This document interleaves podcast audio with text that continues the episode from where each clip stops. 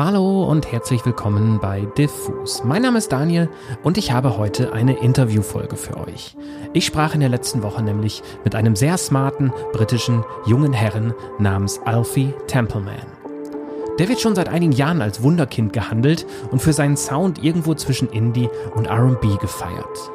Nun hat der 2003 geborene Alfie sein Debütalbum Mellow Moon veröffentlicht und ganz locker bewiesen, dass der Hype durchaus gerechtfertigt ist. Die 14 Songs wollen zwar viel, aber sie können auch viel. Und sie geben Einblicke in Alfies Gefühlsleben, das wie bei vielen von uns in der Pandemie gehörig verdüstert wurde. Wie er sich dank der Musik da wieder rauskämpfte, erzählt er euch und mir gleich im Interview. Viel Spaß beim Gespräch und checkt bitte unbedingt mal sein neues Album Mellow Moon.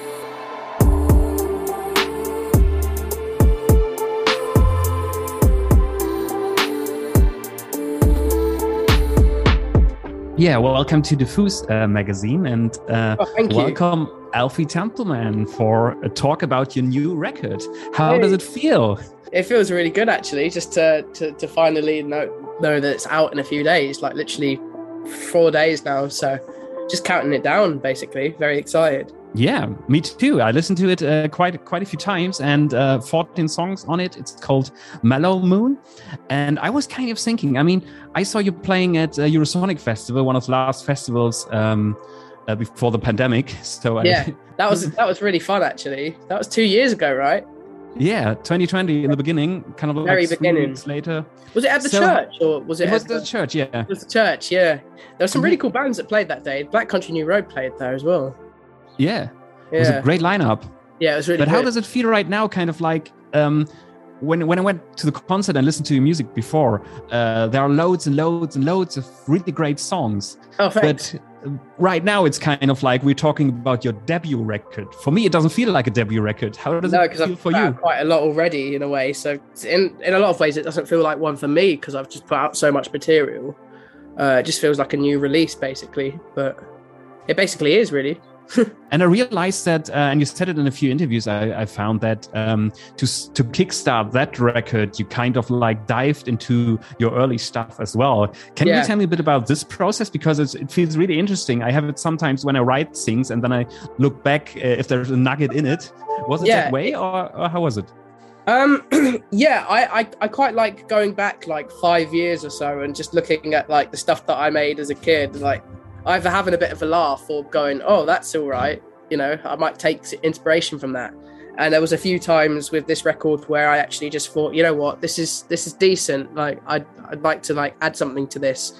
So yeah, I, there was a few times where I went back and just experimented with some older ideas that were floating about. So, for example, just below the above, the uh, the last song on the record that that cites a lot of inspiration from when I made a song about five years ago of the same name and um, yeah, it's just it's basically the I reworked the song in a way, and uh, the same with Broken. The riff from Broken, one of the other songs on the record, was also inspired by a, a riff that I wrote quite a few years ago. So yeah, I do like to go back and dabble in older ideas. Yeah, cool. I was thinking when when the whole pandemic uh, started, I did a lot of interviews in that time, and it was really interesting. Suddenly, you have um, not just promotion talk, but really deep talk. You, um, I did an interview with uh, with Matt from 1975, and he was uh, kind of like uh, sitting in. Um, in quarantine and we talked for an hour and it was really kind yeah. of weird and deep in a way and yeah and I realized it does something very kind of like strange with yourself this living in your head and living in your room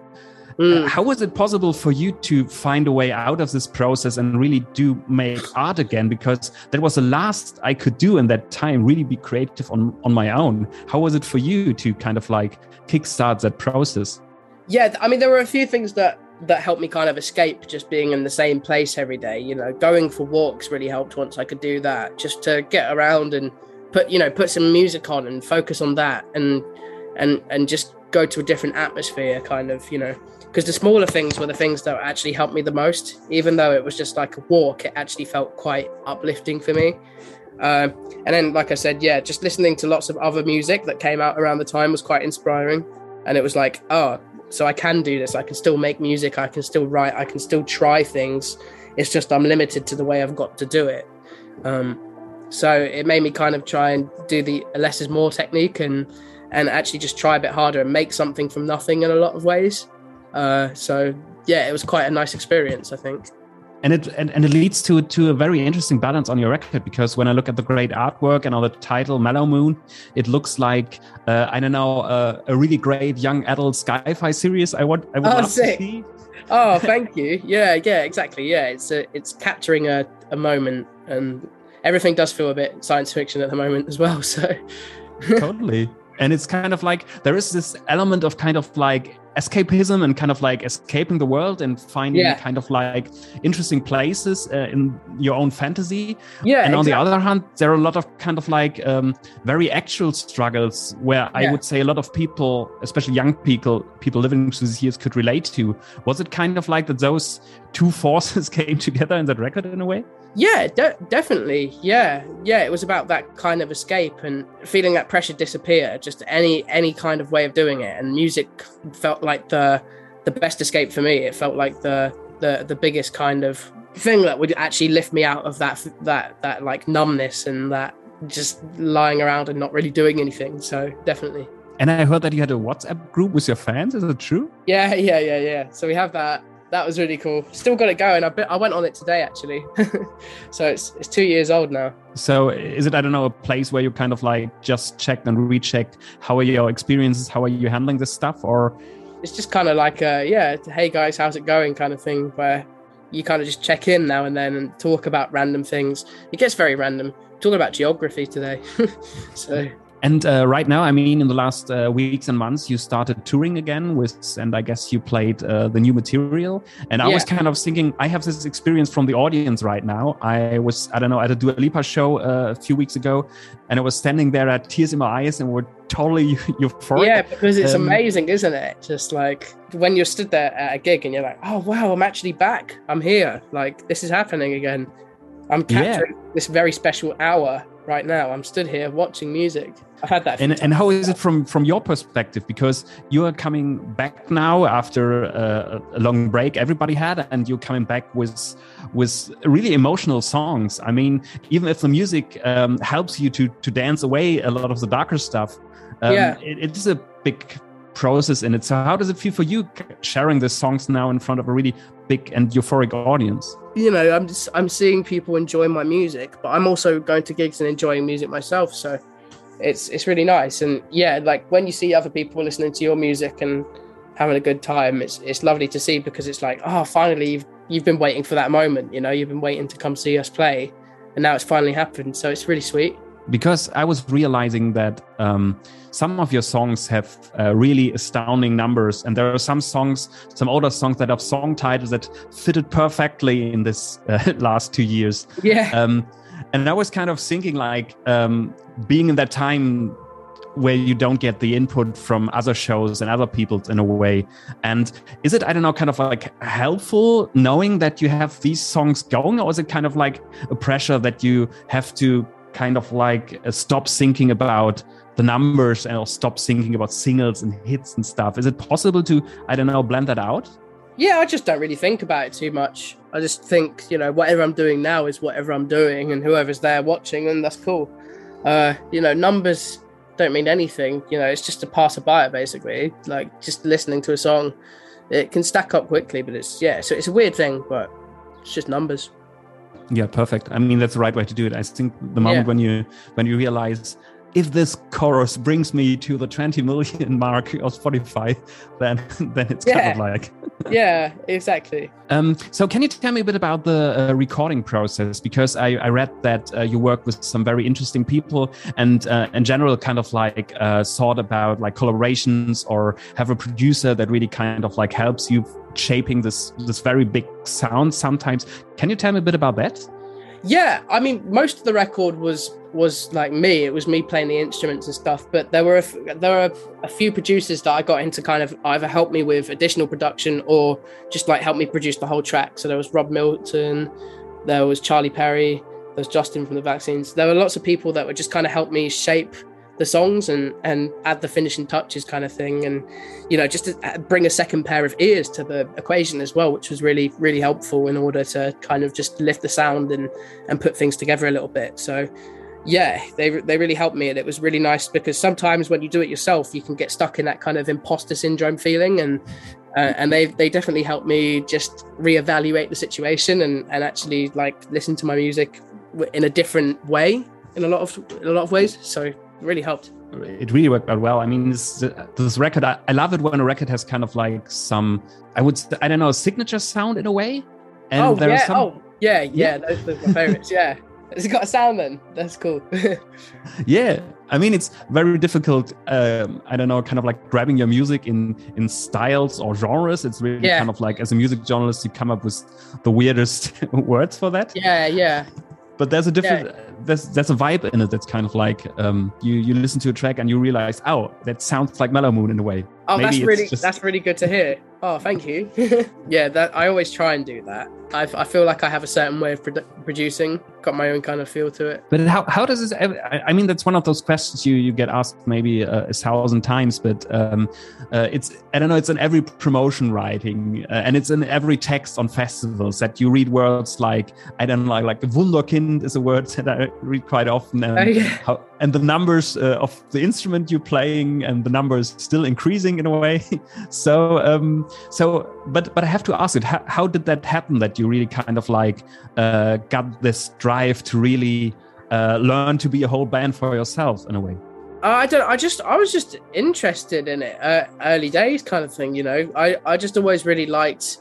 I've. I really just liked every instrument. I was really interested in every every nuance of sound. Basically, when I was listening to music as a kid, and I just kind of wanted to get get my hands on it and and try it out myself, kind of thing. So it was it was yeah it was just a matter of me wanting to try out everything like trying to find out how these sounds were made as a kid just out of pure curiosity basically and then that kind of got me to the point of yeah basically doing it myself and have there been any um, any records uh, for Mellow Moon right now? Because uh, I found it very interesting to find. Um, for me, it was uh, a bit like the same when I was walking around. I was always kind of like searching for the right music to to, to it in a way.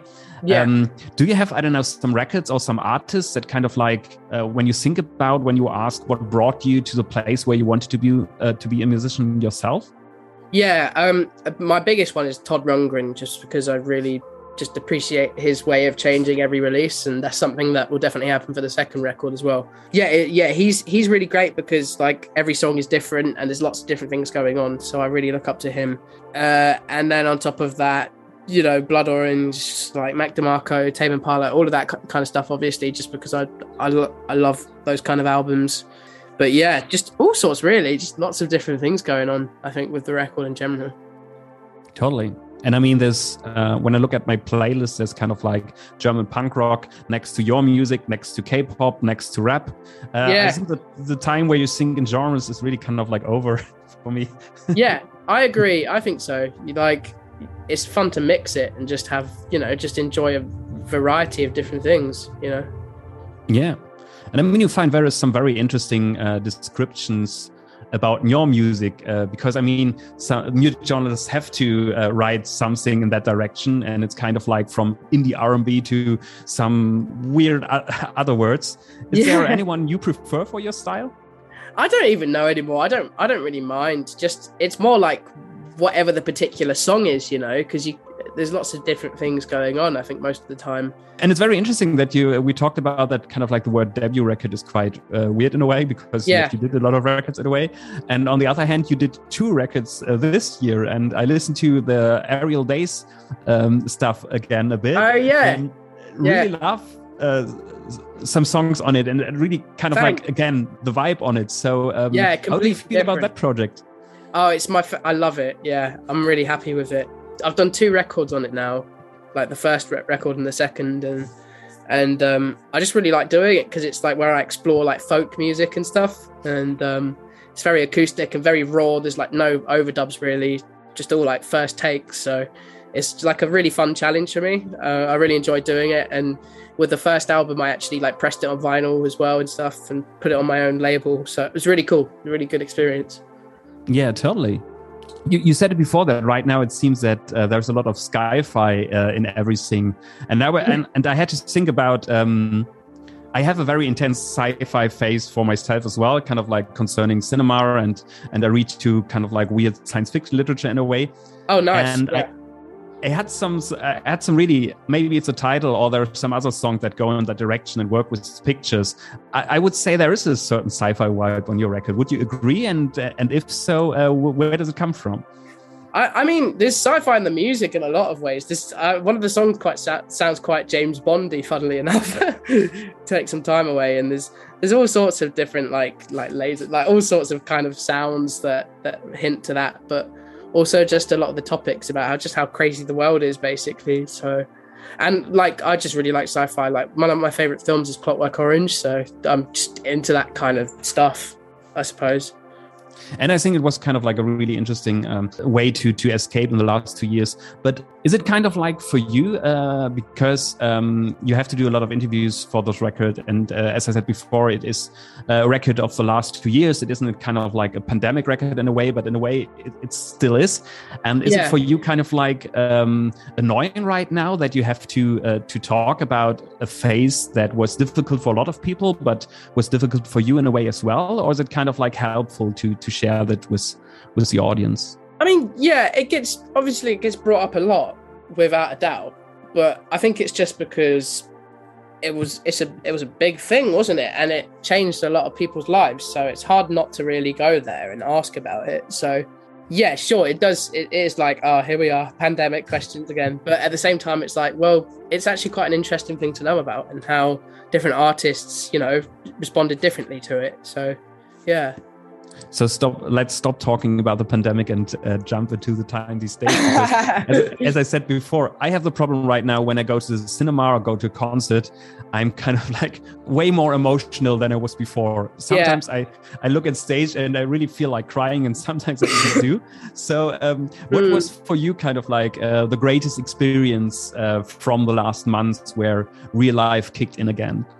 Well, I mean, when just when I was on tour and stuff, it felt really, it felt really good just to be back back on the stage. I, I think I had a few kind of revelations on stage, um, like especially when you play iconic venues. So when I did Shepherd's Bush in London, that was um, that was a very special moment just to just to actually feel that and see that happen and feel the energy of the room and that that many people kind of just being there. So that was that was really awesome. Uh, so I'd say that's probably a highlight, really. Yeah, totally.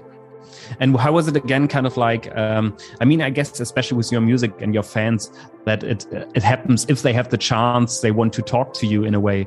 How was that for you? Kind of like having the direct contact to the fans again. Yeah, no, that was that was really nice. I met a lot of new people. I, I even met people that didn't even know who I was at the gig before, but they got dragged with that, like dragged over to see me with their mate or something. Um, so that was that was really really nice. It was really cool to see that happen actually. So what are the plans for uh, for the next months in a way? Because um, it's really interesting that every once in a while there's an artist where you kind of realize a lot of people are, are kind of like pushing that career in a positive way. You got a lot of support from the British radio stations and stuff like that. And um, I really got the feeling that the real people a lot of people love what you do. So uh, right now, uh, what are your plans for your next months when the record is coming out? Will you be kind of like massive touring or big festival gigs, or are you already working on on new stuff as well? I think this year is going to be a lot of touring, like a lot of playing places and stuff. You know, this is the year to do it. Basically, it's the first like proper run we get the whole year. Play quite. We played probably about twenty or so gigs so far, but I'm sure we're going to do about hundred more. so I'm sure it'll be really fun. And then yeah, just the album will come out. That'll be great. And then I'll just focus on also banging out new music as well. So it's looking really good. It's looking positive. It's looking like a fun year. That's what a lot of artists told me that that what they missed was kind of like the output from like from from different art and from other concerts and from meeting people and stuff like that. So this is yeah, this is really kind of like yeah, yeah. good. Perfect. Uh, I have one or two kind of like standard questions I ask every artist because I always love to do that in a way. Yeah. Uh, so yeah. the first question would be, um, uh, I mean, you started very early making music and stuff like that, and I always like to ask songwriters, uh, what was the first song you ever wrote, and what was it about? Oh, oh wow! I can't. Oh, when when was the first? What was the first song I ever wrote? God, that goes back so long ago. Um, I guess so. it was oh, what was it? it must have been when I was about nine or something, and it would have been. I think I wrote a song with my friend about sitting on the toilet and eating sausage sandwiches. Apparently, from what I remember. So I think it was about that. That's interesting. That seems to be a reoccurring topic. I talked with a, Austri- a songwriter from Austria, Oska. Yeah. She's really great, and she said her first song she wrote was her brother about going to the toilet, and she even sang it in the interview. So that was really funny as oh well. Oh my god! So, there you go. It's something to do with toilets. It's the curse of the toilets and song- songwriting toilets. Yeah, totally. Uh, the next uh, question would be um, it's kind of like a two uh, phase questions. Uh, the first would be, what was the crappiest gig you've ever done, where you really said that was really really bad, and what was oh. the best one? Oh, there was one in Birmingham that we did like a couple years ago, where I think we were a bit drunk and we tr- we tried to play like a few covers and get people moving, and everyone just stood there and did nothing, and then we just all walked off and we were like, yeah, that was shit. So it was that was probably that was probably that one. Um, so what was the next question? What was the best the best one? Oh, um, uh, last year in Cornwall we did a festival called Boardmasters, uh, and then the next day we did one called 110 Above in Leicester, and they were both like those two combined, two festivals. They were like top tier, amazing. Are there any big festivals uh, you playing this year? I I, uh, I think Glastonbury is starting in a few days, if I get yes, it right. I, or I, I, can't talk about that yet. Okay, I've got some good ones, but I'm not allowed to say. So Okay, okay. no problem with that. yeah, thanks. Then I think uh, our time is nearly up, and I have everything um, I needed and a lot of more. And uh, oh, I must really, really say, I really love your record. Uh, oh, thank you, man. And that, think, that's really good to hear. Thank you. Yeah, it would be a good company for the summer and for the rest of the year, and uh, for the next lockdown if it's coming. I hope not, but uh, yeah, yeah, fingers crossed though.